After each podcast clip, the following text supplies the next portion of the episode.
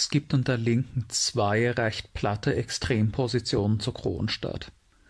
Die eine lautet, Kronstadt ist der definitive Beweis dafür, dass Lenin, die Bolschewiki finstere Tyrannen waren, die jede revolutionäre Zielsetzung aufgegeben hatten und nur noch eine machtbesessene Terrorherrschaft über die russischen Massen ausüben wollten. Die Kronstädter Matrosen seien die letzten echt revolutionären Helden gewesen, die sich dem entgegenstellten die andere lautet, in Russland herrschten 1921 dank der Bolschewiki herrliche Verhältnisse. Alle russischen Arbeiterinnen und Armen liebten Lenin, die Bolschewiki und feierten ihre Wohltaten. Doch dann haben finstere imperialistische Agenten einen Haufen bestochener, zynischer Reaktionäre gekauft, um den bürgerlichen Klassenstaat wiederherzustellen. Das waren die Kronstädter Rebellen. Diese Position kranken beide daran, dass sie den Kronstädter Aufstand aus seinem historischen Kontext reißen, ihn als isolierte Episode behandeln und nicht als den dramatischen Schlusspunkt einer jahrelangen Geschichte innenpolitischer Krise des jungen Sowjetstaates und der linken Opposition gegen ihn Lenin und andere bolschewistische Führer traten schon seit 1918, trafen schon seit 1918 auf massive Widerstände von anderen Linken und innerhalb der eigenen Partei, die momentweise gefährlicher waren als die späteren Kronstädter Ereignisse. Die erste große Zerreißprobe war im Frühjahr 1918 der Frieden von Brest-Litovsk mit dem kaiserlichen Deutschland. Historischer Rückblick einer der stärksten Antriebe der Februarrevolution war die sich abzeichnende Niederlage des zaristischen Russland gegen Deutschland gewesen die russischen Soldaten waren immer weniger bereit, sich noch zu Hunderttausenden in einem Krieg umbringen zu lassen, der offensichtlich nicht mehr zu gewinnen war.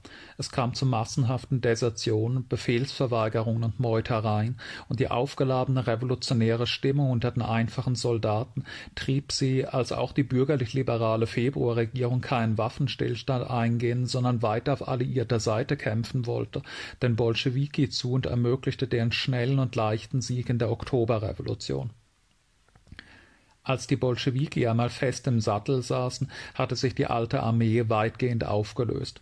Besonders die Millionen in Uniform gesteckten Bauern verließen ihre Stellungen und gingen nach Hause, um die von den Bolschewiki versprochene Aufteilung des Großgrundbesitzes nicht zu verpassen eine neue Rote Armee war Anfang 1918 noch eher Projekt als Wirklichkeit. Die bewaffnete Macht der Bolschewiki bestand aus einigen zusammengewürfelten Fragmenten von Armeeeinheiten und schlecht bewaffneten und ausgebildeten Arbeitermilizen damit konnte man die noch desorganisierten ersten bewaffneten Grüppchen, Grüppchen antibolschewistischer Konterrevolutionäre auseinanderjagen, aber der immer noch in Millionenstärke in Russland stehenden deutschen Kriegsmaschinerie keinen ernstzunehmenden Widerstand leisten. Lenin war klar, dass er um jeden Preis so schnell wie möglich Frieden mit Deutschland schließen musste.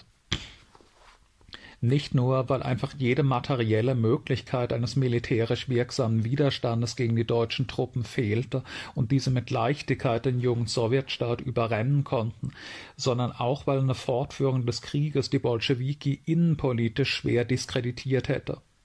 Frieden und Land, das waren schließlich die zwei Forderungen, von deren Erfüllung die bäuerlichen Massen Russlands ihre Unterstützung der Bolschewiki abhängig gemacht hatten.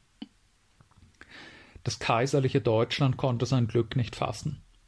Die Ostfront war de facto erledigt, man konnte jetzt die ganzen in Russland stehenden Truppen nach Westen abziehen, dort zum ersten Mal ein zahlenmäßiges Übergewicht über die Westalliierten erzielen und mit einer großen Offensive nun im letzten Moment doch noch einen völligen Sieg erreichen. Frieden im Osten ohne Annexionen und Kontributionen, wie Lenin ihn anbot, hätten die Deutschen sofort haben können aber andererseits diese Gelegenheit eines ganz wehrlosen Russland würde sich dem deutschen Imperialismus vielleicht nie wieder bieten. Hier wird die Chance für die deutschen Kapitalisten und Generäle, sich ohne nennenswerten Widerstand ein riesiges östliches Kolonialreich zu schaffen, ein deutsches Indien, wie man der obersten Heeresleitung träumte. Also präsentierte man den Bolschewiki die Rechnung. Russland sollte Polen, Finnland, das Baltikum, die Ukraine und den Kaukasus an Deutschland abtreten. Als direkte Annexionen oder scheinunabhängige deutsche Marionettenstaaten. also gerade die industriell und landwirtschaftlich stärksten und am dichtesten bevölkerten Reichsteile. Außerdem hatte sich der Rest Russlands zu verpflichten, Deutschland Rohstoffe und Lebensmittel in einem Umfang zu liefern, die die wirtschaftliche Lebensfähigkeit des Landes in Frage stellten. Als Trotzki, schockiert über diese deutschen Forderungen, die Friedensverhandlungen abbrach, ließen die deutschen Generäle die Muskeln spielen. Der eingestellte deutsche Vormarsch wurde wieder aufgenommen, die vor ihnen stehenden roten Milizen weggefegt, dann blieben die Deutschen kurz vor Petrograd stehen und verkündeten, entweder ihr kehrt an den Verhandlungstisch zurück oder wir schaffen in ein paar Wochen in Petrograd und Moskau selbst eine neue Ordnung. Und Lenin, der ansonsten das unmittelbar bevorstehende Ende des Sowjetstaates vor sich sah, gab nach und willigte in die deutschen Bedingungen ein. Das löste einen Sturm der Entrüstung, nicht nur unter den mit den Bolschewiki damals noch koalierenden linken Sozialrevolutionären aus, sondern auch innerhalb der bolschewistischen Partei selbst. Bis in höchste bolschewistische Ränge hinauf wurde Lenin damals als Opportunist, Feigling, Verräter der Revolution beschimpft, der die Revolution verhöhne, indem er ganz Osteuropa dem deutschen Imperialismus in den Rachen werfe ein echter Revolutionär, so argumentierten die linken Sozialrevolutionäre und innerbolschewistische Oppositionelle, könne solche Bedingungen niemals annehmen und müsse bis zum letzten gegen die Invasoren kämpfen. Schließlich der Kampf gegen die russische Arbeiterinnenklasse müsse doch auch die deutschen Re Soldaten zermürben und revolutionsreif machen. Und selbst wenn man unterliege, sei es immer noch besser als motivierendes historisches Vorbild für spätere Generationen von Revolutionären unterzugehen, als sich zu unterwerfen. Lenin blieb standhaft. Die deutsche Armee sei noch nicht revolutionsreif. Der Sowjetstaat werde im Kampf mit ihnen untergehen, der Friedensschluss sei unvermeidlich und der sei ja nicht für die Dauer. Auch Deutschland treibe in Richtung Revolution. Und in dem Moment, in dem die rote Fahne in Berlin weht, weht wird das alles hinfällig werden. Lenin gewann den Rückhalt der Mehrheit der Bolschewiki. Und als die linken Sozialrevolutionäre Attentate gegen Lenin und andere bolschewistische Führer verübten und in mehreren Städten bewaffnete Aufstände gegen die Verräter unternahm, da ließ Lenin sie mit aller Härte niederwerfen. Lenins Kalkül ging am Ende auf. Deutschland unterlag und erlebte eine, wenn auch unvollendete und abgebremste Revolution. Brest-Litovsk wurde annulliert. Aber sein Spiel war doch sehr gewagt gewesen. Wenn die Deutschen im Frühjahr 1918 tatsächlich alle Truppen von der Ost- an die Westfront verlegt hätten, statt über eine Million Mann zurückzulassen, um sich noch ein weit über Brest-Litovsk hinausgehendes Imperium im Osten zusammenzuerobern, im Sommer 1918 standen die Deutschen an der Wolga, dann wäre der Sieg an der Westfront eine sehr realistische Möglichkeit gewesen. Dann wäre das deutsche Kapital der Herr Europas gewesen. Dann hätte es in absehbarer Zeit ziemlich sicher keine deutsche Revolution gegeben, eine Armee, die gerade triumphal siegt, pflegt nicht zu meutern, und dann hätte Berlin zur Abrundung seiner neuen Stellung die Bolschewiki beseitigen und eine bürgerlich-reaktionäre weiße Vasallenregierung in Petersburg einsetzen können. Es war nochmal gut gegangen, aber sehr knapp, und die Erinnerung daran blieb haften woran man sich auch erinnerte, an die wenig ruhmreichen Monate nach Brest-Litovsk, an die revolutionäre Marxistin bis heute begreiflicherweise nicht sehr gern zurückdenken. Im Sommer 1918 wurde aus der bloßen Koexistenz mit dem kaiserlichen Deutschland etwas, das schon verdammt stark nach Vasalität aussah. Die Bolschewiki hielten still, als deutsche Truppen die kommunistischen Arbeiterinnenaufstände in Finnland und im Baltikum liquidierten. Sie hielten still, als sie von der Gelegenheit verlockt noch über die Brest-Litowsker Grenzen hinaus vorrückten. Sie lieferten korrekt die von den Deutschen geforderten Ressourcen und Lebensmittel ab, als in Russland die Hungersnot spielte.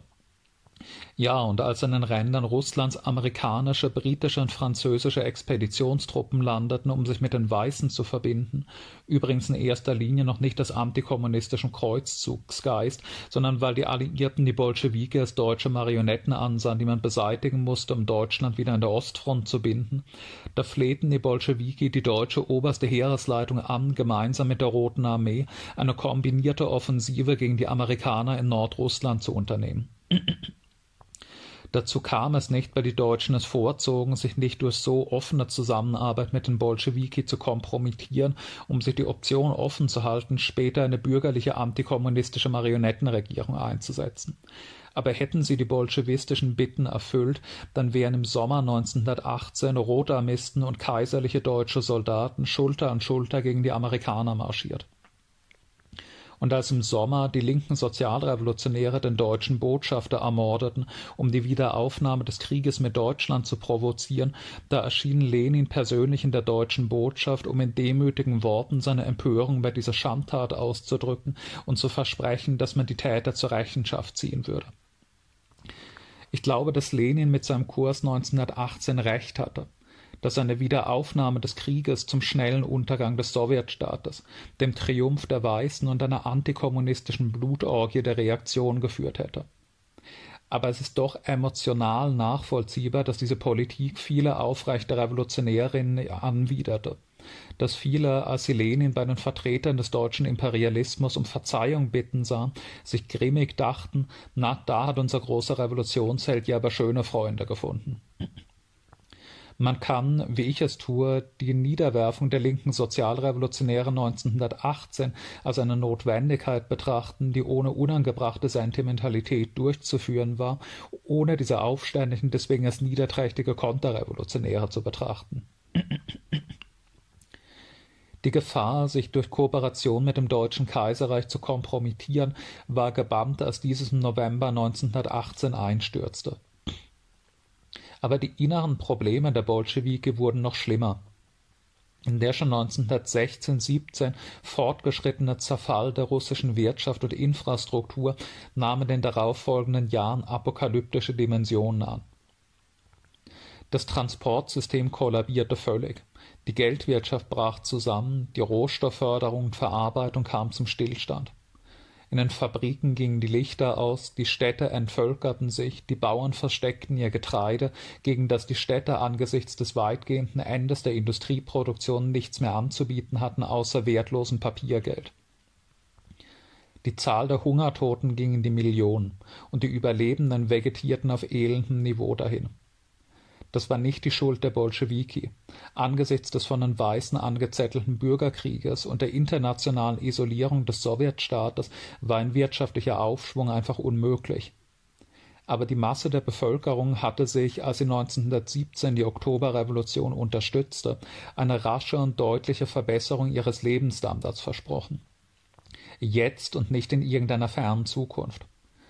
Stattdessen ging es ihnen nun so dreckig wie noch nie im Vergleich zu dem dystopischen Mad Max-Szenario, in das die Weißen Armeen und die alliierten Truppen Russland gestürzt hatten, mit den auf den Straßen vor Hungertod umfallenden wandelnden Skeletten, mit den still auf stillgelegten Gleisen verrostenden Zügen, mit den gespenstisch leeren Städten, mit Banden verwilderter Jugendlicher, die bewaffnet durchs Land zogen, um sich irgendwo ein Stück Brot zu erkämpfen.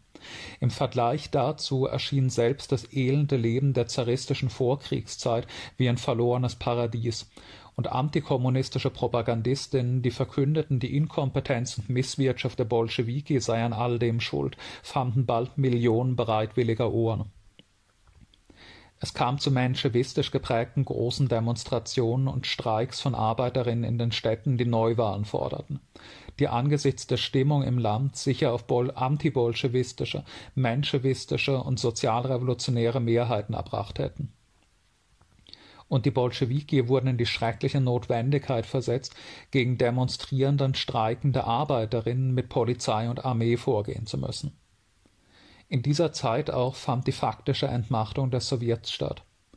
Die existierten zwar weiterhin, aber sie waren keine autonomen Organe der Arbeiterinnenklasse mehr, sondern de facto Filialen der bolschewistischen Partei, in denen bald nur noch bolschewistische Kandidatinnen zugelassen wurden, die nur noch beratende und repräsentative Funktionen erfüllten. Dass die Macht im Land bei den Sowjets lag, war unmittelbar nach der Oktoberrevolution zutreffend gewesen, in der zweiten Hälfte des Jahres 1918 aber zur Fiktion geworden der keineswegs antikommunistische Historiker Alexander Rabinowitsch hat das in seiner gründlichen Studie Die Sowjetmacht das erste Jahr am Beispiel Petrograds, des Zentrums der proletarischen Avantgarde, akribisch und anschaulich nachgezeichnet. Es ist das ein Punkt, in dem die Unterschiede zwischen revolutionären Marxistinnen und irgendwelchen gewöhnlichen linken Demokratinnen mit schneidender Schärfe hervortreten. Revolutionäre Marxistinnen machen aus der Demokratie keinen Fetisch. Ihr Ziel besteht in der Durchführung der sozialistischen Revolution, weil sie durch theoretisches Studium eingesehen haben, dass der Aufbau einer sozialistischen Planwirtschaft die Voraussetzung einer menschenwürdigen Zukunft ist.